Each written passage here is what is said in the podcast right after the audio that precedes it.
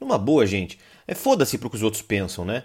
Ah, tô recebendo críticas pelo caminho que eu decidi é, trilhar na minha vida, foda-se, né? Quem que paga suas contas? É você ou é as pessoas que estão te criticando?